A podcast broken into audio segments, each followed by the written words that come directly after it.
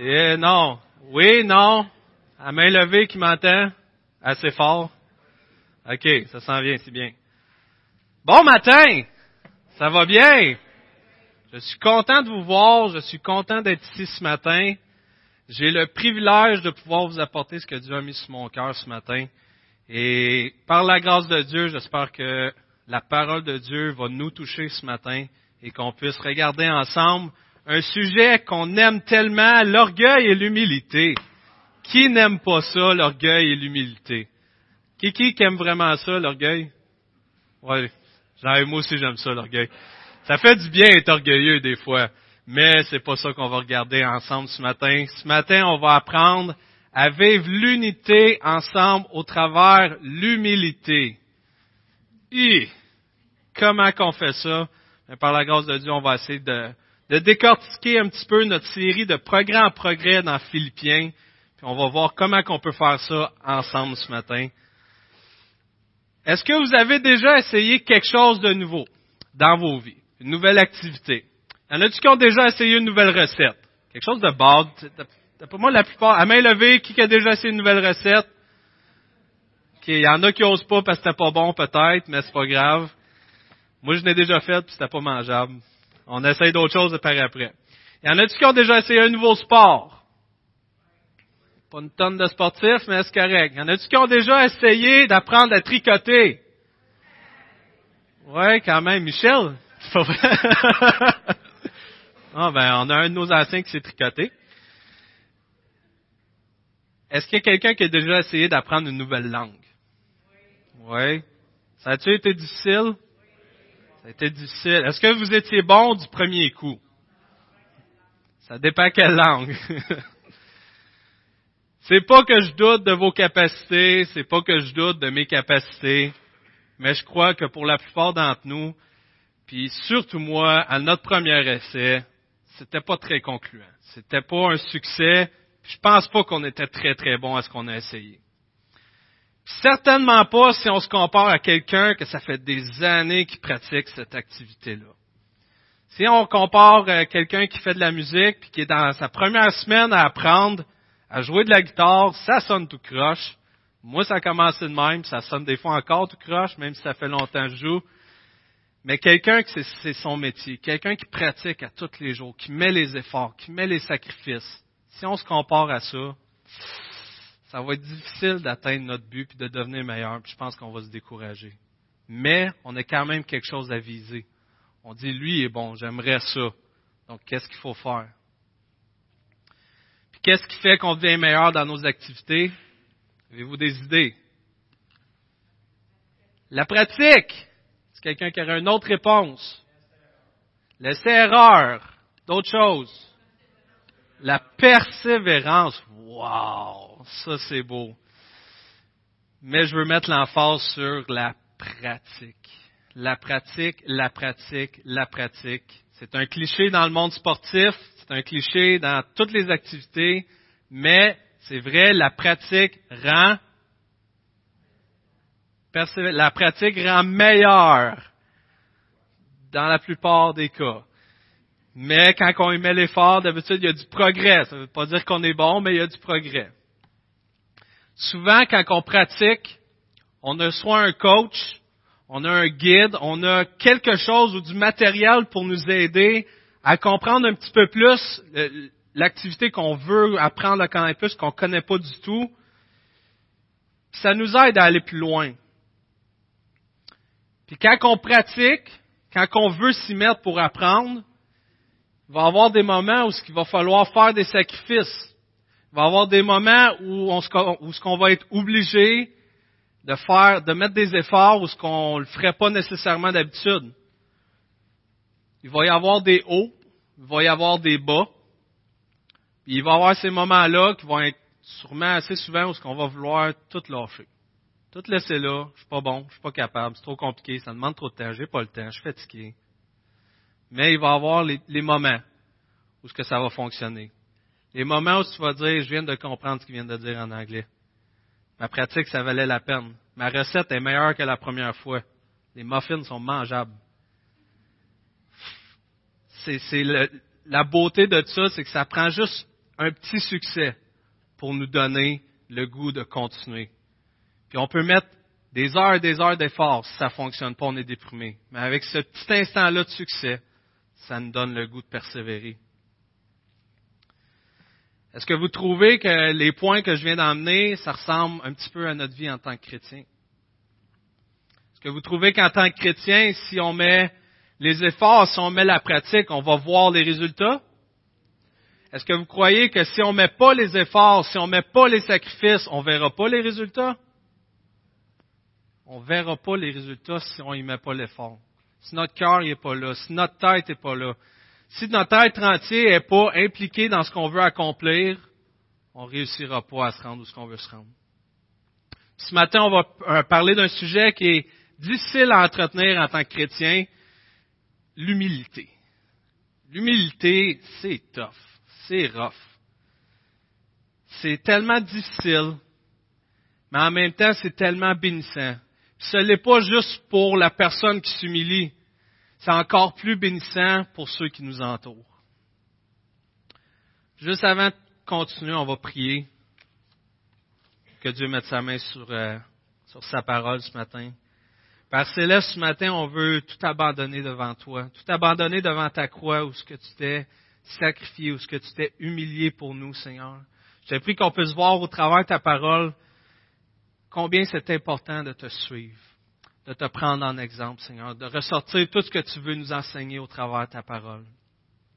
Et qu'on puisse le faire avec un cœur qui désire te servir, pas par obligation, mais par amour.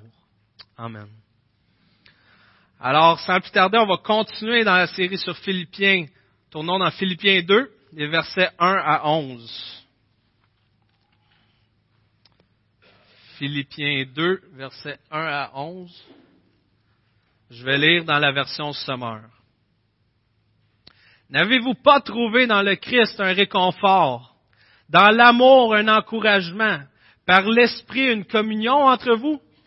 N'avez-vous pas de l'affection et de la bonté les uns pour les autres? Rendez donc ma joie complète. Tendez à vivre en accord les uns avec les autres. Et pour cela, ayez le même amour, une même pensée et tendez au même but. Ne faites donc rien par esprit de rivalité ou par un vain désir de vous mettre en avant. Au contraire, par humilité, considérez les autres comme plus importants que vous-même et que chacun regarde non ses propres qualités, mais celles des autres. Tendez à vivre ainsi entre vous, car c'est ce qui convient quand on est uni à Jésus-Christ. Au verset 6, lui qui dès l'origine était de condition divine, ne chercha pas à profiter de l'égalité avec Dieu, mais il s'est dépouillé lui-même il a pris la condition du serviteur. Il se rendit semblable aux hommes en tout point, et tout en lui montrait qu'il était bien un homme. Il s'abaissa lui-même en devenant obéissant jusqu'à subir la mort. Et oui, la mort de la croix. C'est pourquoi Dieu l'a élevé à la plus haute place et lui a donné le nom qui est au-dessus de tout nom. Pour qu'au nom de Jésus, tout être s'agenouille, dans les cieux et sur la terre et jusque sous la terre, et que chacun déclare, Jésus-Christ est Seigneur à la gloire de Dieu le Père. Qu'est-ce que Paul veut nous enseigner ce matin au travers de cette lettre? Est-ce que Paul veut peut-être nous, nous dire qu'il faut en faire un peu plus pour les autres? Est-ce que Paul essaie de nous mentionner de regarder à l'exemple parfait de Jésus-Christ pour nous diriger? Peut-être qu'on est trop centré sur nous-mêmes. Peut-être que de se faire tout à tous, c'est pas simplement réservé à un petit groupe sélect.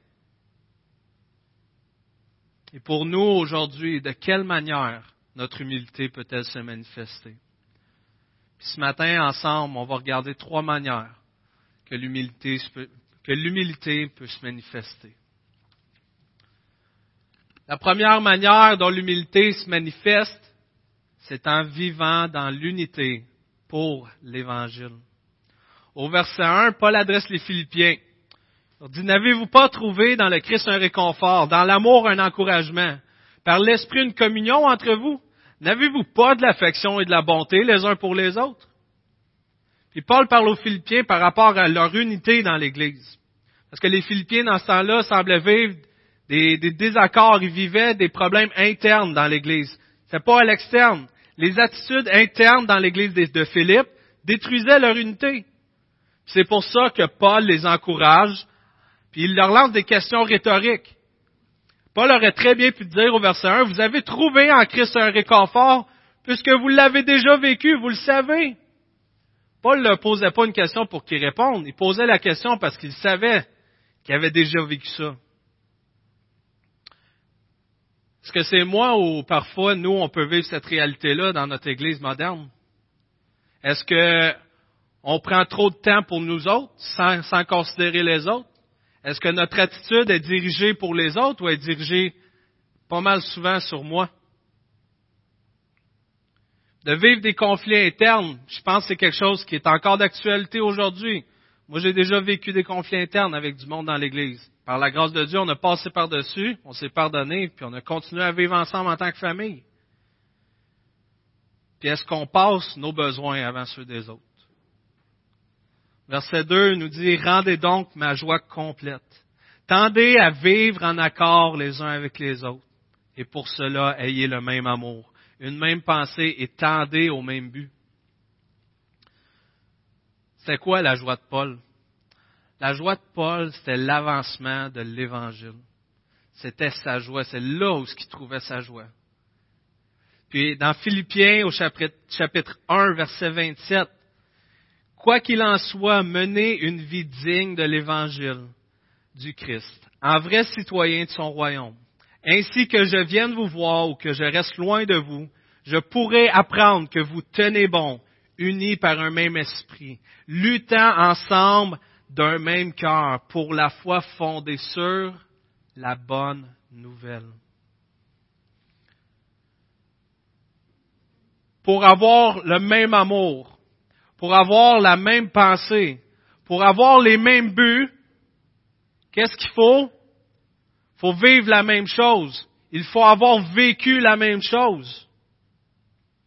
Faut qu'on ait vécu cette transformation dans nos vies. Il faut avoir accepté l'amour de Dieu dans chacune de nos vies. Puis lui avoir laissé toute la place qu'il mérite on peut vivre l'humilité dans l'unité pour l'Évangile, parce qu'on veut faire progresser le nom de Jésus-Christ. Et de s'humilier ensemble pour faire progresser l'Évangile. Ça rend Dieu tellement heureux. Paul utilise le dernier verset comme un tremplin pour encourager dans les versets 3 à 5. Ce qui nous emmène au deuxième point. La deuxième manière dont l'humilité se manifeste, c'est en considérant les autres supérieurs à nous-mêmes. Verset 3, ne faites donc rien par esprit de rivalité ou par un vain désir de vous mettre en avant. Au contraire, par humilité, considérez les autres plus importants que vous-même et que chacun regarde non ses propres qualités, mais celles des autres. Tendez à vivre ainsi entre vous car c'est ce qui convient quand on est uni à Jésus-Christ. Ça, ça fait mal.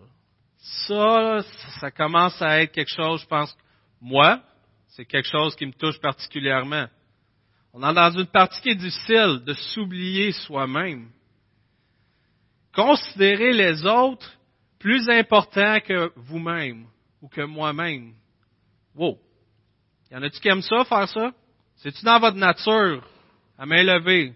Je la lève pour exemple. Je ne lève pas ma main pour vrai. Je vais ignorer la personne qui a levé sa main. C'est pas dans notre nature en tant qu'humain. On est orgueilleux de nature. Notre chair est faite comme ça. On n'est pas fait pour, pour vrai, je reprends mes mots. On n'est pas programmé comme ça en tant qu'être humain. C'est seulement la grâce de Dieu qui nous transforme pour passer les autres avant soi-même. Parce que nous, avec notre tête pécheresse, on va passer nos besoins avant ceux des autres à 100% du temps.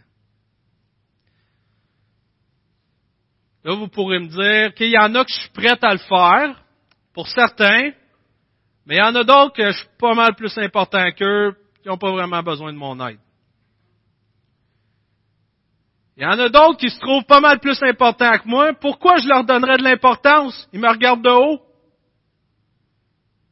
Puis en plus, ils me demandent de trouver les qualités dans les autres. Dans mon cas, sont durs à trouver. Puis pour certains, on peut dire, il n'y en a pas de qualité, cette personne-là. Pourquoi est-ce que je m'avancerais, j'irais l'aider quand cette personne-là est méchante avec moi ou peu importe? Puis quand on voit les qualités des autres, c'est pas mal plus facile de trouver nos qualités. Se voir en dessous des autres, c'est un combat charnel, continuel. Pourquoi c'est si difficile de s'oublier? Pourquoi c'est si difficile de considérer les autres avant soi-même? Parce que je crois que je suis si important ou ce que je vis est si important que tout doit tourner autour de moi. Parce que je crois que je suis indispensable dans peu importe ce que je fais. Parce que je crois que je suis indispensable dans mon ministère. Savez-vous, c'est quoi la plus grande force d'un ministère? C'est que si vous partez, le ministère reste actif et en santé. C'est là que vous allez voir que vous avez été assez humble pour dire que le succès du ministère ne dépendait pas de vous. C'est la responsabilité de Dieu qui a mis ce succès-là sur votre ministère. Vous vous souvenez, au début, on a parlé de la pratique, on a parlé des sacrifices, on a parlé des efforts. Si notre désir en tant qu'Église de Saint-Hyacinthe, c'est de vivre l'humilité pour atteindre cette unité-là ensemble. On va passer par des moments formateurs. Est-ce que c'est agréable la formation? Qui, qui tripe sur la formation tout le temps? C'est ça. Puis si je demande à ceux qui sont à l'école, est-ce que vous aimez tout le temps être à l'école? Je pense pas. La formation, c'est formateur. Donc, ça brise des habitudes qu'on n'aime pas pour atteindre un certain but. C'est seulement si nous désirons être meilleurs à suivre la volonté de Dieu que nous allons y mettre des efforts et faire des sacrifices. Par quel moyen est-ce qu'on peut vivre l'humilité ensemble? On va voir deux points. Premier point, c'est en s'ouvrant les uns les autres. Le dimanche matin, on arrive ici, sort la main, bonjour, comment ça va? Mais quand quelqu'un nous demande comment ça va, mais si ça va pas, ne vous gênez pas. Dites-le, non, ça va pas. Ça va moyen. Si la personne, elle demande, c'est parce qu'elle s'engage à être intéressée à la réponse. Puis de l'autre côté, si vous posez la question comment ça va, faut que vous soyez intéressé. Vous vous engagez. C'est pas un bonjour, c'est comment ça va. Vous vous engagez à interagir, à écouter et à prier pour cette personne-là. Il faut vivre en tant que famille. Une famille, ça se dit les vraies choses. Il faut se dire les vraies choses. Puis une famille, ça se dit pas tout, mais ça va dire ce qui a besoin d'être entendu. Fait que quand vous dites ça va pas, vous n'êtes pas obligé de dire pourquoi. Et la personne qui le demande, essayez pas de savoir pourquoi. On est blette en tant qu'humain, on veut savoir pourquoi, mais faut pas. On veut s'intéresser à la personne, mais on prend le temps de prier pour cette personne-là. On n'est pas obligé de partager ce qu'on vit, mais seulement de s'ouvrir peut parfois avoir des effets très bénéfiques. Et ça fait beaucoup de, beaucoup de bien de savoir qu'on peut s'ouvrir envers quelqu'un sans être jugé, sans que la personne essaie de décortiquer notre vie pour savoir c'est quoi, mais la personne s'engage à prier pour nous. La deuxième manière qu'on peut vivre l'humilité, c'est dans le sacrifice. De quelle manière qu'on peut faire ça? Est-ce que tu es prête à sacrifier ton samedi après que tu as eu une semaine de 70 heures? Est-ce que tu es prête à le sacrifier pour aider un frère, une sœur ou quelqu'un dans le besoin à Sim? Es-tu prêt à, à sacrifier du temps pour écouter quelqu'un que tu sais qu'il a besoin, mais tu sais qu'il va avoir 15 minutes de conversation intéressante, puis 2h45 de conversation quasiment inutile. Es-tu prête à faire ce sacrifice-là? Est-ce qu'on est prêt à se faire tout à tous en tout temps?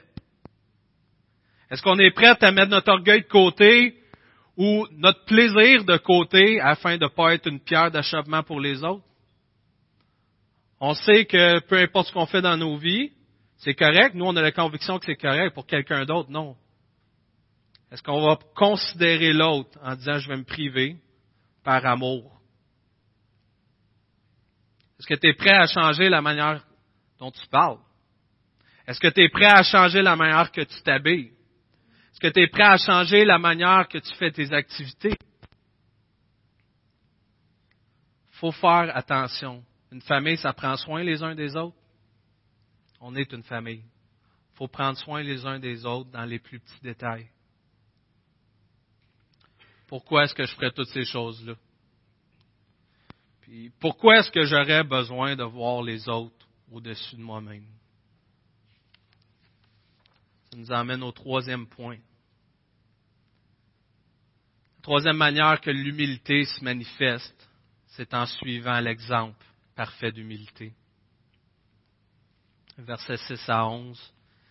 Lui qui dès l'origine était de condition divine, ne chercha pas à profiter de l'égalité avec Dieu, mais il s'est dépouillé lui-même et il a pris la condition de serviteur. Il se rendit semblable aux hommes en tout point. Et tout en lui montrait qu'il était bien un homme. Il s'abaissa lui-même en devenant obéissant jusqu'à subir la mort, ou la mort sur la croix.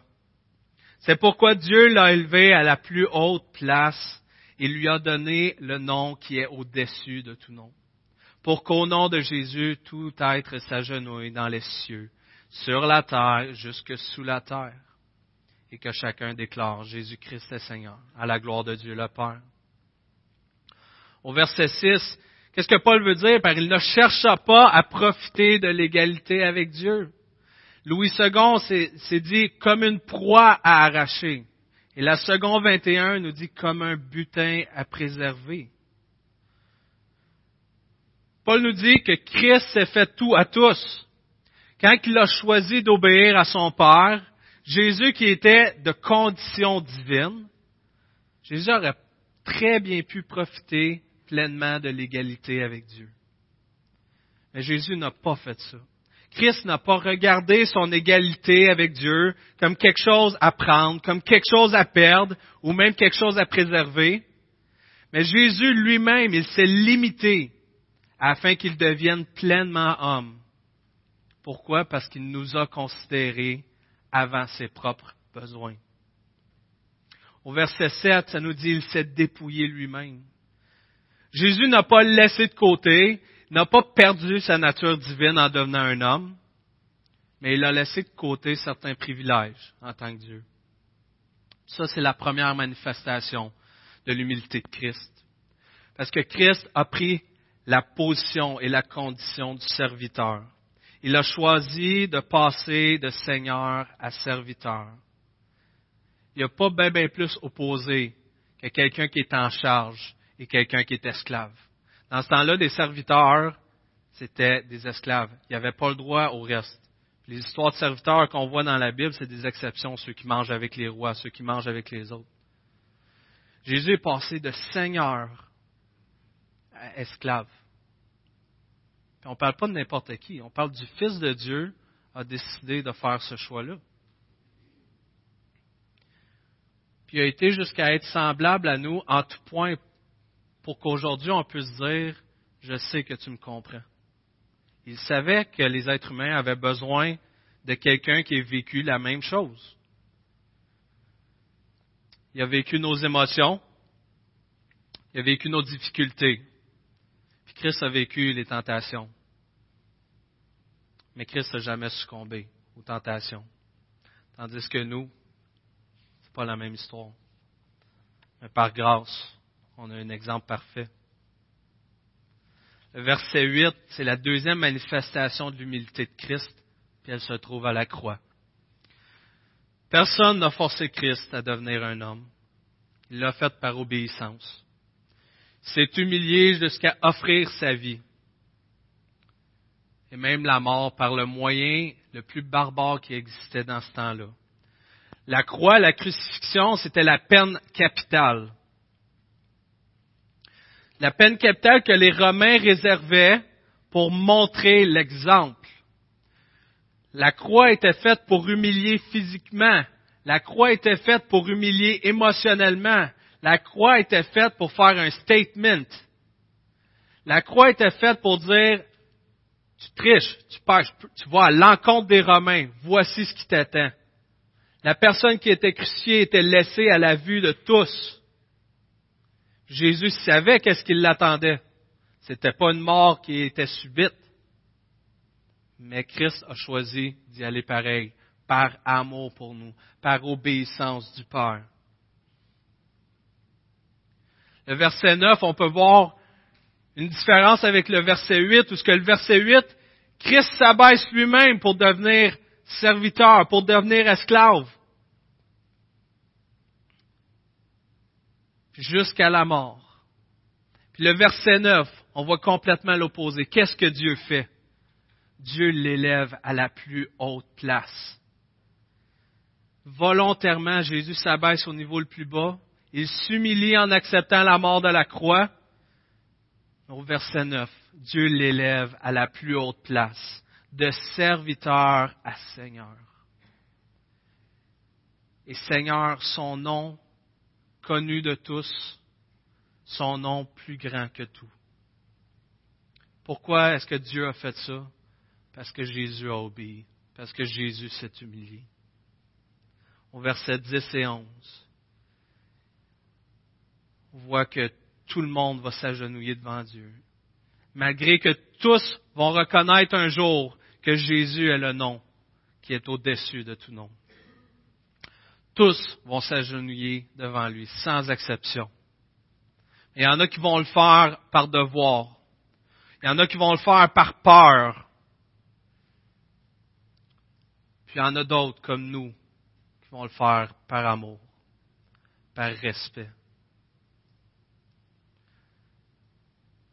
Seulement ceux qui auront mis leur foi en lui pourront s'agenouiller devant son trône dans les cieux devant lui. C'est toute une promesse. Nous, sur la terre, on peut lui rendre hommage présentement. Ceux qui sont décédés peuvent lui rendre hommage présentement. Mais pour nous tous qui l'avons aimé ici-bas, quand Jésus reviendra, nous pourrons vivre ce moment où nous serons d'un commun accord, d'un amour commun, puis avec un seul but, de déclarer que Jésus-Christ est Seigneur. Dieu l'a déjà mentionné dans Ésaïe 45, 23. J'en ai fait le serment en jurant par moi-même. Ma bouche a prononcé une parole juste qui est irrévocable. Devant moi, tout genou pliera et toute langue prêtera serment par mon nom. On a vu trois points dont l'humilité se manifeste. C'est quoi le premier point? Hein, il n'y a pas de PowerPoint. L'unité, ouais, ça c'est mon titre principal. L'unité pour l'évangile. L'unité pour l'évangile et l'humilité se manifeste deuxièmement comment?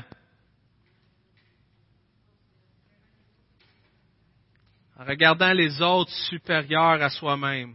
Et troisièmement, comment est-ce que l'humilité se complète? en suivant l'exemple parfait qui est Jésus-Christ avec son sacrifice à la croix. Donc, pourquoi est-ce que je vivrais dans l'unité pour l'Évangile? Pourquoi est-ce que je devrais estimer les autres plus importants que moi? Pourquoi est-ce que je devrais suivre l'exemple parfait d'humilité? Pourquoi est-ce que je ferais toutes ces choses-là un matin, de vivre d'un commun, amour, de vivre d'un commun accord, avoir une seule pensée ensemble? Pourquoi est-ce que je considérerais les intérêts des autres avant les miens? En fait, pourquoi je vivrais dans l'humilité? Parce que c'est Jésus. Puis moi, dans mon cas, Jésus, c'est lui qui est mon maître. Jésus, c'est lui qui est mon modèle. C'est lui l'exemple parfait d'humilité. Parce que Jésus, c'est exactement ça qu'il a fait. Puis parce que ça contribue à l'avancement de l'Évangile sur cette terre. Que ce soit en s'habillant différemment, que ce soit de changer notre pensée, que nous sommes plus importants, que ce soit de s'oublier soi-même, peu importe la manière que Dieu nous met à cœur de s'humilier. Ne le faisons pas pour nous, mais faisons-le pour l'unité de l'Église. Faisons-le parce que nous voulons honorer Dieu. Faisons-le parce qu'à travers cette unité-là, nous vivrons ce que Christ a fait tout au long de sa vie et de façon ultime à la croix, qui est de se sacrifier, pas pour moi, mais c'est de se sacrifier pour les autres.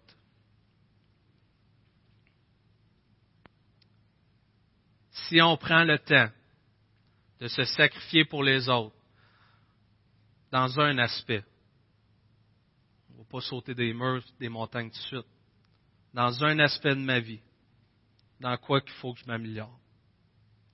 Si on commence par là, puis qu'on se lance le défi de faire juste un aspect dans notre vie, dans chacune de nos vies, on va voir les résultats.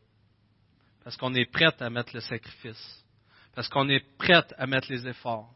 Parce qu'on est prêt à pratiquer ce que Christ lui-même a fait. Suivons l'exemple parfait de Christ. Est-ce que je suis prêt ce matin à me faire tout à tous? Qu'est-ce qui devrait me pousser à le faire? Pratiquons-nous sans cesse à se faire tout à tous, même quand ça ne me tente pas, même quand c'est difficile, même quand j'ai pas le temps, même quand ça va bien. Frères et sœurs, on peut faire ça, puis c'est jamais grâce à nous. C'est jamais grâce à nos moyens, à nos forces. C'est seulement grâce à Dieu. C'est seulement grâce à la croix. Il ne faut jamais perdre ça de vue. C'est le seul moyen qu'on a d'atteindre cette unité par l'humilité. C'est de suivre l'exemple de Christ à la croix. On va prier. Je vais inviter le groupe de louanges pour un chant, puis ensuite on va avoir le repas du Seigneur ensemble.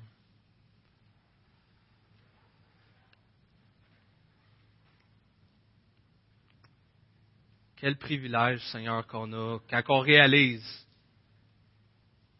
l'ampleur de ce sacrifice, quand on réalise la grandeur de ton amour, de laisser de côté ce trône, Seigneur, afin de t'abaisser au niveau de serviteur, au niveau d'esclave. On veut simplement te dire merci. Et on veut te demander de, de nous aider à atteindre tranquillement, Seigneur, à avancer pas par pas en allant de progrès en progrès. En visant cette perfection, on sait qu'on l'atteindra pas, mais visons cette perfection afin de vivre davantage cette unité ensemble, afin d'être un exemple, pas seulement, pas seulement les dimanches quand on se rencontre ou pendant les rencontres de semaine, mais d'être des exemples d'humilité, et d'unité dans nos emplois, dans les écoles, dans notre entourage. Parce que notre joie se trouve en toi. Et notre joie devrait se trouver dans l'avancement de l'Évangile.